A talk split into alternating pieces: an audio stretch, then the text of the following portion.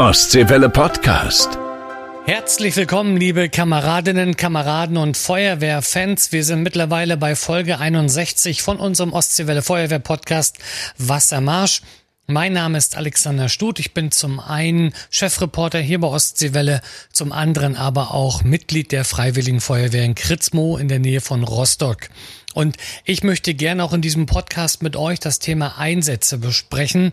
Habt ihr vielleicht einen Einsatz erlebt, den ihr nicht vergesst? Wart ihr schon bei einem sehr ungewöhnlichen Einsatz mit dabei? Dann meldet euch gerne. Ich würde euch gerne in eurer Feuerwehr besuchen kommen und dann mal mit euch über diesen Einsätze erzählen und natürlich gerne dann auch äh, daraus eine Podcast-Folge machen.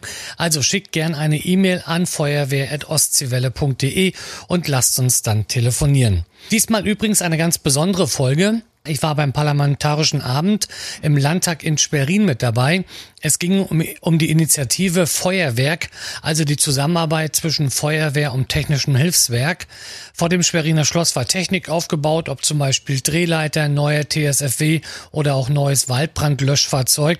Aber auch Radlader oder Gerätewagen vom THW waren mit dabei.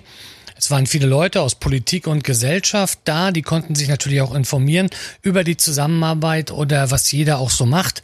Und dann gab es auch noch eine Podiumsdiskussion, die ich moderieren durfte. Die habe ich für euch mitgeschnitten. Weil ich die Diskussion aber ungern unterbrechen möchte, gibt's die Feuerwehr-News in dieser Folge mal zum Anfang. Ja, und dafür geht's jetzt in die Ostseewelle Nachrichtenredaktion. Wassermarsch. Neues aus unseren Feuerwehren. Guten Tag, ich bin Yvonne Siegert-Machotzek. Der Streit zwischen der Gemeinde Lützow und der Feuerwehr ist auch nach einem Jahr noch nicht beendet. Vor dem Oberverwaltungsgericht Greifswald musste die Gemeinde jetzt die nächste Niederlage hinnehmen. So bleibt der stellvertretende Wehrführer Sven Schimanek nach dem Beschluss im Amt.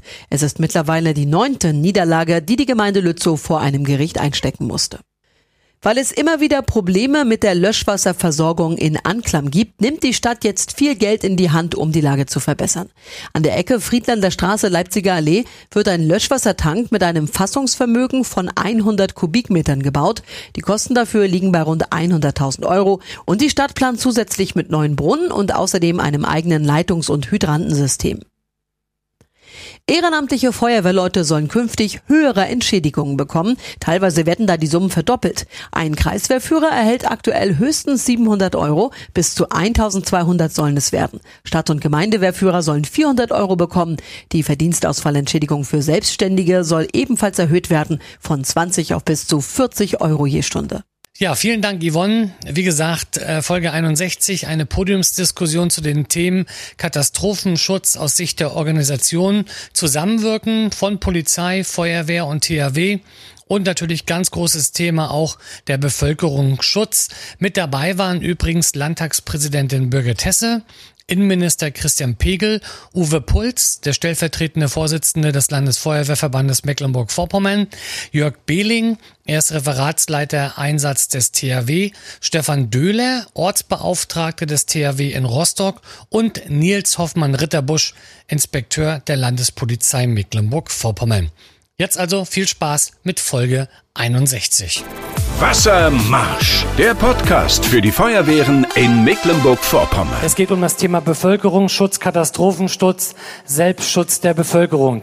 Ich fange mal mit dem letzten sozusagen an, weil das ja auch eigentlich jeden betrifft hier in äh, Mecklenburg-Vorpommern, an den Innenminister Selbstschutz der Bevölkerung hier bei uns in Mecklenburg-Vorpommern.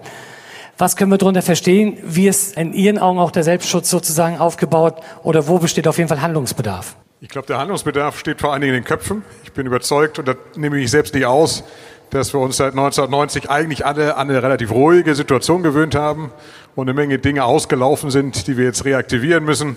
Die Ostsee-Zeitung hat sich ja hinreichend äh, über meinen privaten äh, Vorratsschrank äh, hergemacht und äh, diskutiert. Ich habe in der Tat auch äh, in der Corona-Pandemie begonnen, mich auf die alten Dinge zu besinnen. Und das BBK hat eine wunderbare Broschüre, die wir in diesem Land mehrere Zehntausend Mal verteilt haben, wo man einfach ein paar Ravioli-Dosen und solche Dinge zusammenstellt, um vorbereitet zu sein. In meinem Haushalt gab es das vor zehn Jahren noch nicht. Das ist eine neuere Entwicklung.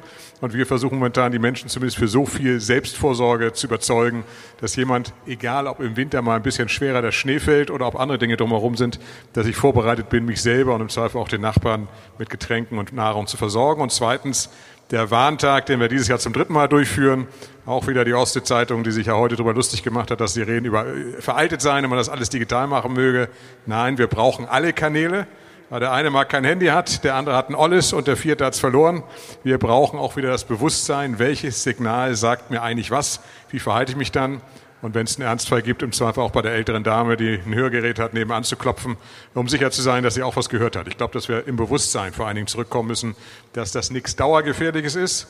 Wollen ja keine Panik verbreiten, dass ich vorbereitet bin im Haushalt und darauf, welche Signale mir was sagen. Wo Sie gerade sagen Warntag, da kann ich schon äh, berichten, meine, meine Frau arbeitet an einer Schule. Die haben am 14., die Schüler haben sonst Handyverbot in der Schule. Am 14. holen sie alle ihr Handy raus, dann legen sie das alle in die Mitte auf den Tisch und dann wird geguckt, welches Handy zuerst losgeht. Also so machen die es in der Schule zum Beispiel. Finde ich großartigen Beitrag dazu. Letztes Jahr haben wir einen großartigen Beitrag im Landtag gehabt. Wir hatten an dem Tag Landtagssitzung und wir konnten für zehn Minuten die Sitzung unterbrechen. Da staunt halt aber auch, welche Handys einfach einen Tick später waren und welche früher. Das hätte man wahrscheinlich auch Herstellern unterscheiden müssen. Vielleicht auch nochmal gleich an Sie die Frage weiter Katastrophenschutz hier bei uns in Mecklenburg-Vorpommern. Natürlich ein riesengroßes Thema, wo die Feuerwehr, wo wir THW mit dabei haben, Hilfsorganisationen mit dabei haben. Wie sehen Sie den Katastrophenschutz hier bei uns im Land aufgestellt? Ich glaube, dass der Katastrophenschutz, weil das Land so klein ist, dass die meisten Aktiven sich kennen. Und das Beispiel Feuerwerk mit dem berechtigten Hinweis, dass es auch bundesweit jetzt eher keine üblich enge Zusammenarbeit ist, zeigt ganz gut, dass wir hier einfach ein Stück dichter beieinander hocken, dass wir uns besser kennen und dass die Netzwerke gut funktionieren. Aber am Ende gilt das in ganz Deutschland. Wir brauchen mehr Menschen, die bereit sind mitzumachen. Das Ehrenamt ist ständig am Werben, aber wir merken, dass eine jüngere Generation sich schwerer einwerben lässt, als das äh, vielleicht vor 20 Jahren noch üblich war. Also unsere Hauptherausforderung bleiben Menschen, Menschen und Menschen. Das waren die großen Überschriften, weshalb wir mit dem ersten 15 Millionen Euro Paket und jetzt auch mit dem zweiten einmal in die Fahrzeuge der Feuerwehren und zum anderen jetzt in die Wacheninvestitionen unterstützen wollen, weil du am Ende ein Signal von Wertschätzung und eine Aufmerksamkeit signalisieren musst. Und ich habe gelernt, manche neue Wache, vor allen Dingen manches neues TSFW hat tatsächlich Ehrenamtler angezogen. Also das macht nochmal wieder im Dorf einen Hingucker aus, wenn da was passiert. Und parallel haben wir mit dem letzten Nachtragshaushalt ja auch für den Katastrophenschutz, der nicht Feuerwehr ist, mit 5 Millionen Euro ebenfalls versucht, noch einmal wieder deutlich Investitionen anzustoßen, auch vor allen Dingen mit materiellen Dingen ins Ehrenamt hinein, Wertschätzung und Sogwirkung zu erzeugen. Also ehrenamtliche Kräfte sind für uns das Bedeutsamste. Gebe ich gleich nochmal weiter an Uwe Puls, an den Vize des Landesfeuerwehrverbandes Katastrophenschutz. Ja, wie seht ihr denn als Landesfeuerwehrverband hier bei uns in Mecklenburg-Vorpommern aufgestellt? Weil die Feuerwehren ja doch einen erheblichen Beitrag auch dazu leisten, was vielleicht nicht immer so rüberkommt. Ja, Alex, äh, Katastrophenschutz in MV für die Feuerwehren. Wie, wie drücke ich das jetzt am besten aus? Also natürlich ist in den letzten Jahren etwas passiert, aber in meinen Augen, ich finde immer irgendwie noch, noch zu wenig. Ich finde, Katastrophenschutz wird zu viel im Ministerium, im Referat entschieden. 80 Prozent der Feuerwehrleute, also die Katastrophenschutzeinheiten bei uns im Land, das sind 80 Prozent Feuerwehrleute, die den Katastrophenschutz äh, begleiten, die Katastrophenschutzeinheiten besetzen. Und da finde ich eindeutig, die müssen noch mehr mitgenommen werden. Die Feuerwehren müssen noch mehr mitgenommen werden, was das betrifft auch Gesetz, ne, vielleicht, dass die Feuerwehren auch reinkommen in, äh, als, äh, in die Katast als Katastrophenschutzeinheiten. Das wäre vielleicht, glaube ich, so, so ein erster Schritt, in meinen Augen. Wir haben ja Erfahrung aus dem, wir hatten es von angesprochen, Lübten, Waldbrand, wir haben das Elbe-Hochwasser, da gebe ich vielleicht mal auch ans, ans THW weiter. Ich kann mich noch dran entsinnen, ich war als, als Reporter zum Beispiel beim Elbe-Hochwasser dabei, war am Hafenhotel in Dömitz und war total beeindruckt, als es plötzlich hieß in Dömitzer Hafen, ah, da ist ein, da ist ein Deich, das droht da durchzusickern. Und dann kamen die blauen Engel, sage ich in diesem Fall, anmarschiert und haben den Deich äh, dicht gemacht. Gibt es da vielleicht auch noch Wünsche vom THW her, wo das THW vielleicht auch noch ein bisschen mehr mit einbezogen wird, weil ich sage mal gerade, ich bin ja selbst auch Feuerwehrmann, oft, ich glaube, der ein oder andere Einsatzleiter schürt sich sozusagen davor, das THW mit zu alarmieren, warum auch immer. Also gibt es da vielleicht auch manchmal äh, Sachen, wo ja, ihr als THW vielleicht auch sagt, Mensch, da wären wir doch eigentlich richtig gewesen. Naja, grundsätzlich ist es so, dass wir ja auch durch dieses Feuerwerk, das sagte ich ja, auf Zusammenarbeit angewiesen sind. Also das THW bringt sich nicht selbst in den Einsatz. Das ist ja zurzeit gerade Rahmenkonzept. Ich will das nochmal ganz kurz andeuten. Also das THW bringt sich nie selbst in den Einsatz und ist auf Anforderungen angewiesen. Und wir können noch so gut ausgestattet sein, wir können noch so viele Menschen haben in den Ortsverbänden. Wenn wir nicht angefordert werden, dann kommen wir nicht zum Einsatz. Und deswegen ist es für uns wichtig, dass die Zusammenarbeit äh, vor Ort wirklich gut funktioniert. Da sage ich immer, das liegt an handelnden Personen, an den Köpfen. Wer sich kennt, der arbeitet auch gerne zusammen. Das Finanzielle, was du vielleicht angesprochen hast, äh, da dachte ich eigentlich, dass das so langsam aus den Köpfen heraus ist, weil das THW-Gesetz ist 2020 geändert worden, wo ja drin steht, dass das THW noch nicht mal mehr Rechnungen stellt, wenn wir irgendwem helfen, zumindest wenn es um ähm, die Gefahrenabwehr geht. Äh, von der Seite her empfehlen wir eigentlich äh, allem, also der Feuerwehr empfehlen wir ihren Leuten, dies zu empfehlen und unseren Leuten empfehlen wir der Feuerwehr, das zu empfehlen. Äh, fordert das THW lieber früher an, weil, das muss man auch wissen, wir sind nicht die Feuerwehr, wir brauchen 40 Minuten, um auszurücken, 40 Minuten bis eine Stunde. Und wer uns haben möchte in einer Stunde, der sollte uns ungefähr jetzt anfordern. Und äh, egal, ob Fachberater oder Bergeräumgeräte angefordert werden, äh, im Einsatzfall werden wir ja keine Rechnung stellen. So, und das kann im Einzelnen sicherlich auf örtlicher Ebene noch äh, besprochen werden, weil das gilt auch nicht für alle Fälle, das kann man auch so sagen. Aber äh, wir sind abhängig von Anforderungen, das ist die Antwort auf die Frage. Und das THW anfordern tut seit 2020 auch gar nicht mehr weh. Zumal ja auch die Zusammenarbeit da noch weitergehen kann bei Übungen zum Beispiel. Oder wir haben selber auch, kann ich auch vielleicht dem einen oder anderen von der Feuerwehr auch noch mitempfehlen. Wir sind zum Beispiel als Freiwillige Feuerwehr Kritzmo äh, nach nach Doberan, den Ortsverband, gefahren und haben uns dort einfach mal mit den THW-Leuten zusammengesetzt, haben äh, uns die Technik zeigen lassen. Und ich war selber total beeindruckt von der Ölabwehrtechnik zum Beispiel, die in Heiligen Damm stationiert ist. Ähm, da aber vielleicht auch nochmal die äh, Frage ans, ans äh, THW. Aktuell hatten wir jetzt gerade Marokko, das Erdbeben. Es waren äh, vier Helfer, sollten eigentlich, äh, habe ich gelesen, nach, nach Marokko zum Einsatz, davon drei aus Mecklenburg-Vorpommern. Jetzt sind sie aber doch sozusagen auf halbem Weg in Köln dann wieder zurück. Stefan, du bist jetzt, du bist jetzt ja aus dem Ortsverband. Von euch war jemand fast oder war ja auf dem Weg nach Marokko. Wie verarbeiten das die Helfer? Dass es dann doch heißt, hm, doch nicht. Naja, die Helfer, die ähm, in der SEWA, also Schnelleinsatzeinheit Wasser, äh, Ausland oder SEBA, Schnelleinsatzeinheit äh, Bergung, Ausland, äh, aktiv sind beim THW, die wissen eigentlich Bescheid, äh, es kann sofort losgehen, aber es muss nicht losgehen. Die sind darauf vorbereitet, die sind seit vielen Jahren ausgebildet, haben ganz viele Lehrgänge, äh, sind durchgeimpft mit allen möglichen äh, Impfstoffen, die es auf der Welt gibt, weil es eben überall auf den, auf, in jeden Winkel der Erde hingehen kann. Und da drängt natürlich die Zeit in diesem Fall. Und deswegen waren wir vorbereitet. Aber wenn wir natürlich nicht angefordert werden, in diesem Fall aus Marokko, dann ist es irgendwann vorbei, dann müssen die Helfer auch wieder nach Hause. Also es, äh, ad hoc geht's los, Richtung Köln-Bonn, von dort starten die Maschinen. Ja, die Enttäuschung ist dann natürlich da, weil man sich auch innerlich vorbereitet auf diesen Einsatz. Geht's los, ich will helfen. Die Helfer sind auch so ausgebildet, dass die ich sag mal, privat äh, das sofort hinkriegen, beruflich hinkriegen, im THW hinkriegen, äh, dass die von jetzt auf gleich in den Einsatz können. Und im Auslandseinsatz dauert nicht mal zwei Tage oder so, die sind dann zwei Wochen, drei Wochen und noch länger unterwegs und, und werden irgendwann mal rausgelöst. Ja, die Enttäuschung ist dann da, aber eigentlich sind sie auch vorbereitet, dass es eben nicht losgehen muss, aber die Wahrscheinlichkeit eigentlich groß ist aber in diesem Fall nicht. Ich darf mal weiterleiten an Herrn Hoffmann-Ritterbusch von der Landespolizei Mecklenburg-Vorpommern, Inspekteur der Landespolizei. Wo sehen Sie vielleicht noch Möglichkeiten, die Zusammenarbeit jetzt, ich sage mal, mit den Feuerwehren noch zu verstärken? Vielleicht Thema Übung oder es gibt sicherlich überall oder in ganz vielen Bereichen ja Schnittstellen. Also wenn wir zum Einsatz fahren, ein Streifenwagen ist immer dabei, meist. Also zuerst einmal möchte ich die ein Indiz für die gute Zusammenarbeit loslassen, nämlich Hannes gute Besserung wünschen und Dirk äh, herzlichen Glückwunsch zu seiner neuen Funktion. Also allein die Tatsache, dass wir uns duzen und so gut kennen, mag schon ein erstes Indiz für eine gute Zusammenarbeit sein. Zweitens, wir wissen heute alle, dass einer alleine gar nichts mehr kann. Und das wissen wir beim kleinen Brand, äh, wenn eine Wohnung brennt, weil einer da rein muss und einer die Straße sichert und einer irgendwelche Menschen möglicherweise ins Krankenhaus fährt. Und genauso ist es im Großen. Und da muss die Zusammenarbeit funktionieren. Und äh, das geht am besten, wenn man es übt, wenn es nicht so schlimm ist. Und deswegen nutzen wir viele, viele Gelegenheiten, gemeinsam zu üben, Ähm, ich erinnere mal an die letzte große Übung, äh, die wir gemacht haben, eine Terrorismusübung in Rostock. Da haben wir den kompletten Feuerwehr- und Rettungsdienst mit eingebunden von der ersten bis zur letzten Minute, weil wenn wir die Friedenszeiten in Anführungsstrichen nicht nutzen, die Dinge zu üben, dann werden wir in Krisenzeiten das nicht können. Und äh, mal ist es eine große Übung für das ganze Land, mal übt nur eine kleine Wehr in ihrem Bereich mit ihrem Revier. Ich denke, dass wir da alles tun, um die Zusammenarbeit zu verbessern. Äh, weil wir wissen, der eine kann nicht ohne den anderen. Vielleicht auch nochmal die äh, Frage, wir hatten es ja vorhin auch gehört, eine, oder ein Einsatz, äh, wo du ja auch mit dabei warst, Uwe, ähm, Lübten. Ähm, ich kann mich noch dran entsinnen, ich fand dieses, dieses Video so toll, obwohl es natürlich auch einen ernsten Hintergrund hatte, aber die, die Wasserwerfer, die da in den Wald reingelöscht haben, wir brauchen uns jetzt vormachen, die Wasserwerfer sind für was anderes da, eigentlich. Aber wenn man das jetzt so sieht, wie sieht man das auch als Polizist dann? Du nimmst mir ja die Antwort äh, vorweg.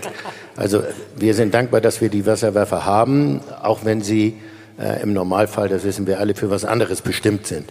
Aber das mag es auch unterstreichen, wenn es darum geht, Schaden von den Menschen abzuwenden. Ob es nun Eigentum, Gesundheit oder sonst irgendetwas ist, dann stellt sich die Frage nicht. Dann wird heute auf der Ebene nicht nur der Landesregierung, sondern bundesweit, denn wir haben ja auch Wasserwerfer aus anderen Bundesländern hierher geholt, dann ist uns jedes Mittel recht, um in der Gemeinschaft irgendwie Schaden von den Menschen abzuwenden. Und da ist Polizei, Feuerwehr, völlig egal, der Landkreis, der den Einsatz führt, da stellen wir uns in den Dienst der Sache und da spielt, hätte ich bald gesagt, Schulterstück oder Kompetenz nur eine sehr untergeordnete Rolle. Zumal es ja dann auch aus der Luft noch weitergeht. Der Innenminister hat es ja gesagt, wir kriegen neue Hubschrauber. 2026 kommen sie, habe ich jetzt gehört, nach, zu uns ins Land und die sind dann ja auch für Löscheinsätze sozusagen prädestiniert. Ähm, ich möchte vielleicht noch mal weitergeben an, an Frau Hesse als äh, Landtagspräsidentin. Sie sind ja auch viel im Land unterwegs und äh, lernen sicherlich auch die ein oder andere Feuerwehr auch bei Ihren äh, äh, Erkundungen oder Besuchen in, in, im Land kennen. Ja, welche Berührungspunkte gab es da äh, für Sie schon mit den Kameraden auch? Ja, zum einen ähm, wer mich kennt, weiß, ich war mal ähm, Landrätin und insofern auch für den Bereich Brand- und Katastrophenschutz zuständig. Und da hat man natürlich sehr viele Berührungspunkte mit der Kreisfeuerwehr beziehungsweise mit den einzelnen Wehren.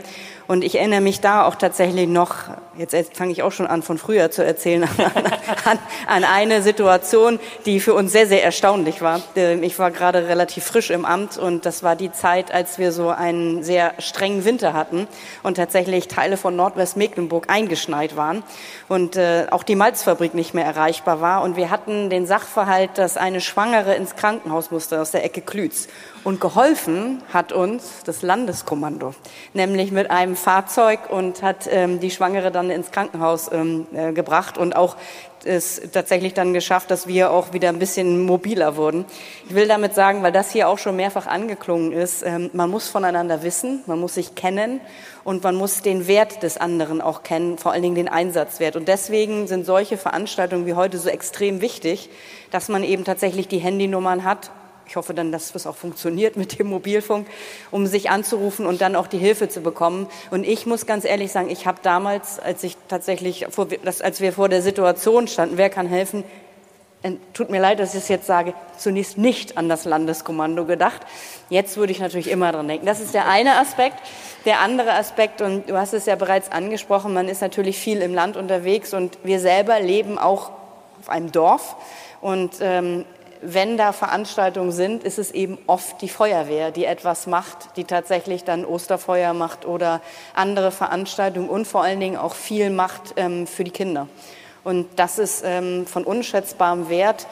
Ich habe es bereits gesagt, das ist ein, neben den, der originären Aufgabe noch ein weiterer Dienst an der Allgemeinheit. Und da sind gerade wir, die auf dem Dorf leben, immer sehr dankbar, wenn die Feuerwehr da mal was macht. Die gehören halt mit dazu dann auch auf dem Dorf. Aber vielleicht noch weitere Frage. Wenn ich mir das Schloss hier angucke, hier gibt's äh, riesengroße, hier gibt's Brandmeldeanlagen. Hier gibt's äh, die Abgeordneten haben ja auch gesagt, äh, immer mindestens jährlich eine Brandschutzübung. Auch da wieder die Zusammenarbeit mit der Feuerwehr dann? Ja, selbstverständlich. Was aber witzig war, ich bin heute, ich weiß gar nicht, so oft schon gefragt worden, sag mal, was ist denn bei euch am Schloss los? Ist hier irgendwie ein große, großer Brand, weil eben die Fahrzeuge alle davor standen. Also wir üben auch regelmäßig, das ist natürlich auch wichtig, weil es ist ein historisches Gebäude. Wenn hier ein Brand ähm, äh, ausgelöst wird, dann ist das, dann ist ein immenser Schaden vorprogrammiert, deswegen üben wir auch sehr viel. Ähm, und tatsächlich haben wir jetzt auch gerade für den neuen Doppelhaushalt angemeldet, unser neues Brand- und Sicherheitskonzept.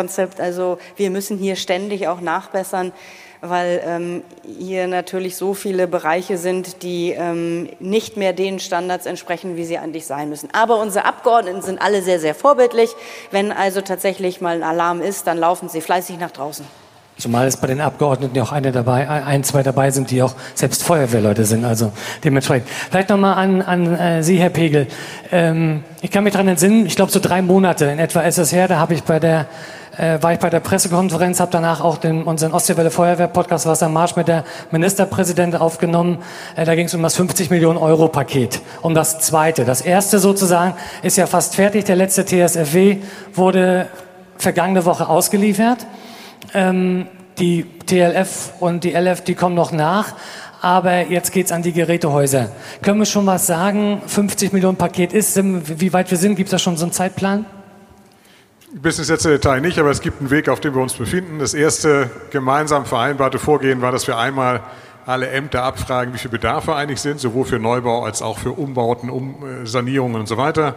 Die Zahlen haben wir jetzt im Sommer. Das bereiten wir jetzt weiter auf, um mal zu gucken, wie man mit den 50 Millionen plus umgeht. Äh, ein bisschen in den Aufteilungsmaßstäben. Da werden wir auch nochmal im Herbst mit den Kreisbrandmeistern, dem Landesfeuerwehrband gemeinsam sitzen und uns gemeinsam Aufteilungsmaßstab vornehmen müssen, weil am Ende ja in den Kreisen die Feuerwehren ihre Kreisbrandmeister fragen und die müssen Antwort geben können, wie, wo geht die Reise hin. Parallel dazu haben wir vorbereitet mit einer Landesgesellschaft, dass wir uns einmal planerisch aufmalen lassen und so detailliert, dass man damit eine Ausschreibung vornehmen kann, wie so ein Musterhaus aussieht. Ein bisschen salopp, eins breit, eins längs, weil du ja nie weißt, wie die Grundstücke aussehen.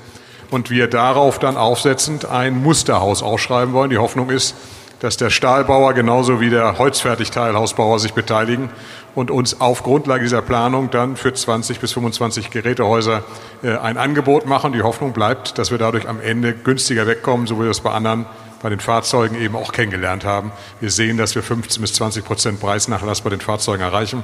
Und wenn uns das bei den Gerätehäusern auch gelänge, kann man aus 50 Millionen dann in Wahrheit 60 machen, indem man entsprechendes Bauvolumen damit bewerkstelligt. Die Ausschreibung wird aber sicherlich erst nächstes Jahr gelingen.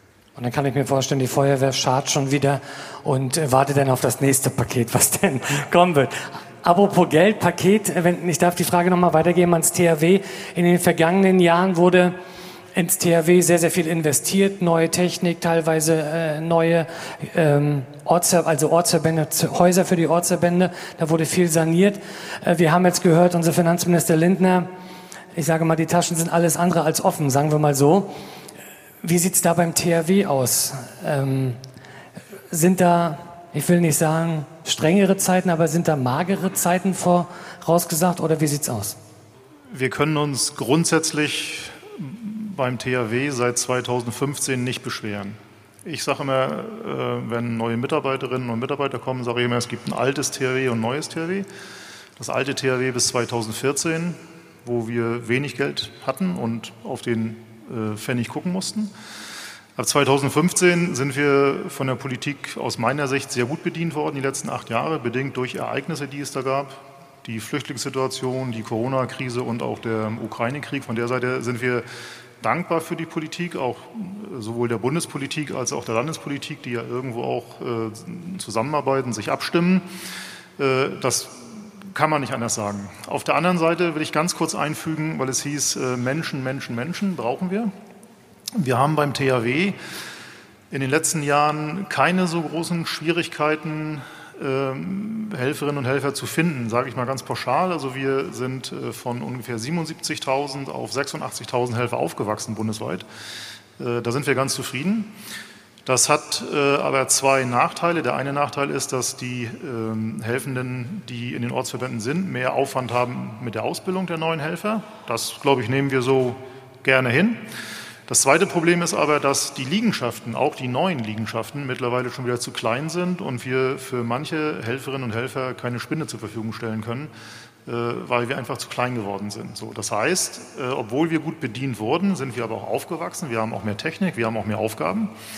Und ähm, der Haushalt 24 und auch 25, der ist jetzt nicht so besonders, dass wir darüber jubeln.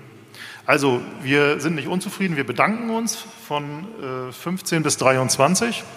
Wir brauchen aber, um das THW so weiter zu betreiben, wie es zurzeit, wie Sie es zurzeit kennen, wie äh, das zurzeit bekannt ist, bräuchten wir jährlich bundesweit 200 Millionen Euro, die wir derzeit nicht im Haushalt haben. Kriegen wir die 200 Millionen Euro nicht oder eben weniger, dann müssen wir uns auch im THW umgucken und gucken, wie wir uns organisieren. Und deswegen hier auch nochmal auch an die, äh, an die Politik. Ähm, das wird die nächsten Jahre fürs THW nicht einfacher. Wir haben es ja aus der Corona. Axel, wenn man ja. ganz kurz einhaken darf, nur als Beispiel äh, wegen der Folgekosten auch. Äh, früher hieß es beim THW, ein Gerätekraftwagen äh, hat ein oder soll im Durchschnitt 25 Jahre halten. So. Äh, keine Seltenheit war es, dass ein GKW 30 Jahre oder noch länger im Dienst war. Das war aber noch alte Technik, da konnte man selber auf dem Hof noch was machen. Heutzutage sind das alles Computer und jetzt überlegt mal, wie sieht ein Computer in 25 oder 30 Jahren aus? Das geht nicht. Äh, und äh, diese Denke muss aber in die Köpfe rein. Das kostet ja alles mehr, das weiß man ja zu Hause auch oder im privaten Bereich, die Autos, das sind auch nur noch Computer, wie teuer ist denn da jetzt ein Ölwechsel und so weiter und so fort. Also das muss eben auch nachgehalten werden, das was Jörg eben auch sagte. Sorry. Vielleicht nochmal die, die Frage auch nochmal an euch ans, ans THW. Wir haben das ja in vielen, auch von den Feuerwehren gehabt. Es gab natürlich durch Corona einen, Aufbild, äh, einen Ausbildungsstau, der im Endeffekt da war, weil nicht so viel ausgebildet werden konnte, andere Voraussetzungen und so weiter.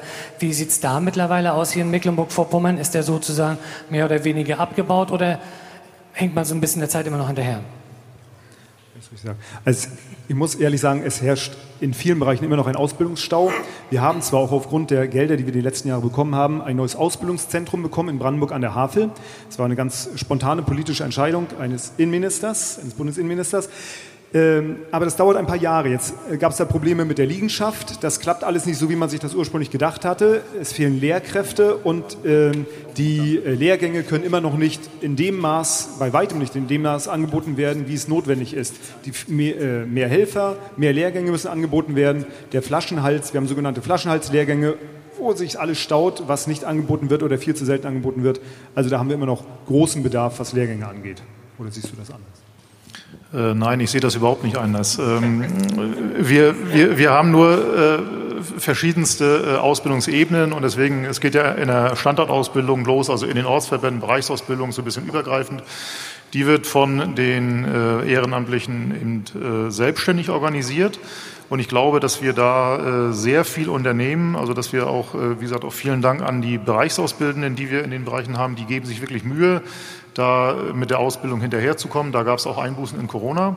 Das funktioniert, glaube ich, alles. Unser großes Problem sind wirklich so, wie Stefan sagte, die schulischen Lehrgänge, wo wir in Corona zum Teil gar nicht mehr ausgebildet haben, zum Teil nur die Hälfte. Und da haben wir im Moment, äh, ich sage mal, mindestens zwei, drei Jahre im Schlepptau wo wir die nächsten Jahre wirklich äh, versuchen müssen, da voranzukommen. Und das ist auch eine Kostenfrage, wie gesagt. Wir werden das dritte Ausbildungszentrum nicht äh, aufbauen können, äh, wenn die Finanzen so weiterlaufen wie bisher. Und dann werden wir über die Ausbildung nicht glücklicher werden. Vielleicht nochmal letzte Frage an Uwe Puls. Äh, wir hatten es gerade gehört beim THW, da sieht es äh, in den Ortsverbänden personell ganz gut aus, auch was Nachwuchs betrifft. Äh, wie würdest du das sehen hier bei uns in, in Mecklenburg-Vorpommern in den Feuerwehren? Gut, in vielen ist sicherlich noch ein Haken frei, aber die Zahlen, glaube ich, sind positiv.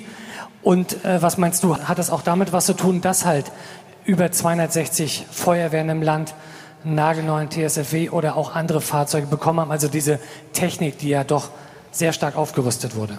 Naja, klar. Also erstmal, wo sind diese Fahrzeuge hingekommen? Die sind nicht in die großen Feuerwehren gekommen, die sind aufs Dorf, so wie du das sagtest. So. Natürlich ist klar, die Jugend guckt sich so ein Auto an, die steht da drauf. Die, die, wir konnten auf jeden Fall erstmal den Abwärtstrend, den konnten wir stoppen. Den wir ja jetzt einige Jahre hatten, Mitgliederverlust. Corona hatten wir große Angst, dass wir da wirklich noch mehr Kameraden, Kameraden oder auch Jugendliche verlieren. Das war Gott sei Dank nicht so.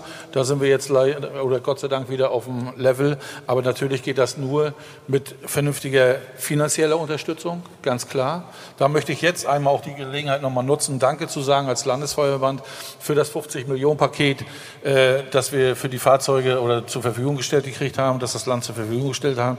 Jetzt äh, das Paket für die Gerätehäuser, aber das darf nicht der Schluss sein. Und ich möchte auch heute ist mal die, ja, ich, natürlich, ne, unsere Landtagspräsidentin hat es vorhin gesagt, die Chance muss ich auch nutzen. Wir haben die Landtagsabgeordneten hier. Und ich muss es eindeutig, also es muss bei jeder Haushaltssitzung in dem Kopf drinnen sein. Wir fordern nicht einen Euro für irgendwelches Spielzeug oder für sonst irgendwas. Wir fordern die Euros für wichtige Aufgaben für die gemeindliche Abwehr. Das ist ganz wichtig. Das muss auch in jeden Kopf rein. Finde ich auf jeden Fall.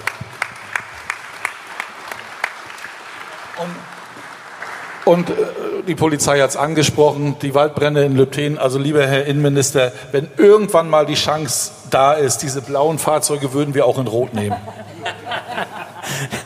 Ich glaube, die herzliche Einladung bleibt trotzdem, solche Tage wie heute zu nutzen. Und ich finde deinen Hinweis eigentlich jedes Jahr richtig.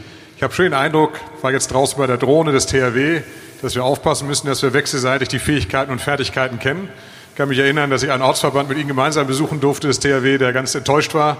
Letztes Jahr, 22, hatten wir im Januar schwere Stürme. Ein Ortsverband hatte sich vorbereitet, wartete auf die Einsatzaufrufung und war nicht aufgerufen worden. Und dann bin ich bei dem Eingangshinweis, weil der Bürgermeister gesagt, ihr seid wohl doof, das kostet Geld. Ich glaube, dass wir mit diesem Vorurteil aufräumen müssen. Andreas Wellmann, Mitglied im Vorstand des Städte- und Gemeindetages, sitzt hier. Vielleicht lohnt es sich noch mal gemeinsam mit ihm einen Beitrag in dessen regelmäßig versendeten Magazin für alle Bürgermeister zu machen. Ich glaube, dass es ein Vorteil ist, das noch ganz doll nachwirkt. Und nochmal, wir brauchen eigentlich regelmäßige Austausche, welche Technik wir haben. Bin nicht sicher, ob wirklich alle Wehren jeweils im Blick haben, was bei Ihnen möglich ist, was bei uns möglich ist, sodass wir viel stärker, um gerne weiterhin Geld einzusetzen, aber das, was wir eingesetzt haben, möglichst effektiv zu nutzen. Wir brauchen das Wissen darum, was die anderen jeweils können. Und deswegen finde ich das Beispiel, äh, vorhin sagte jemand, äh, die Bad Doberaner sei besucht worden. Du hast es, glaube ich, gesagt. Ich glaube, dass auch das vor Ort hilft. Die Feuerwehr mal das THW besuchen, umgekehrt. Du musst wissen, was die können. Und dann kann man das eingesetzte Geld noch mal effizienter jeweils zum Einsatz bringen. Erstens, das muss klar sein, es ist umsonst. Und zweitens, ich muss es kennen. Das sind die beiden großen Aufgaben, die wir uns gemeinsam vornehmen müssen. Das war ein schönes Wort auf jeden Fall. Und ähm, ja, beim Strohbandenradlader kann man auf jeden Fall beim Strohbeinband mit dazu alarmieren. Dafür ist er zum Beispiel auf jeden Fall auch sehr gut da. Nicht nur dafür, sondern auch noch viele, viele andere Sachen. Das kann man gerne tun. Sehr schön. Also ich sage ganz, ganz lieben Dank. Ähm, ich hoffe natürlich, dass es hier noch angeregte Gespräche ähm, geben wird. Ich sage nochmal Dankeschön für die, für die Worte auch äh, von Ihnen hier. Und ich gehe mal davon aus, dass jetzt innerhalb der Runden beim gemütlichen Zusammensein sicherlich noch die eine oder andere Frage geben wird. Also vielen Dank nochmal.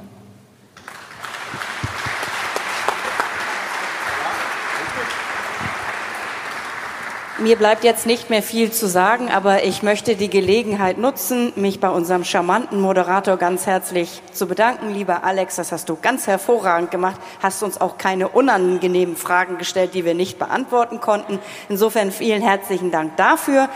Und ich möchte noch einmal die Gelegenheit nutzen, dir und deiner Frau ganz herzlich nachträglich zur Hochzeit gratulieren. Dankeschön.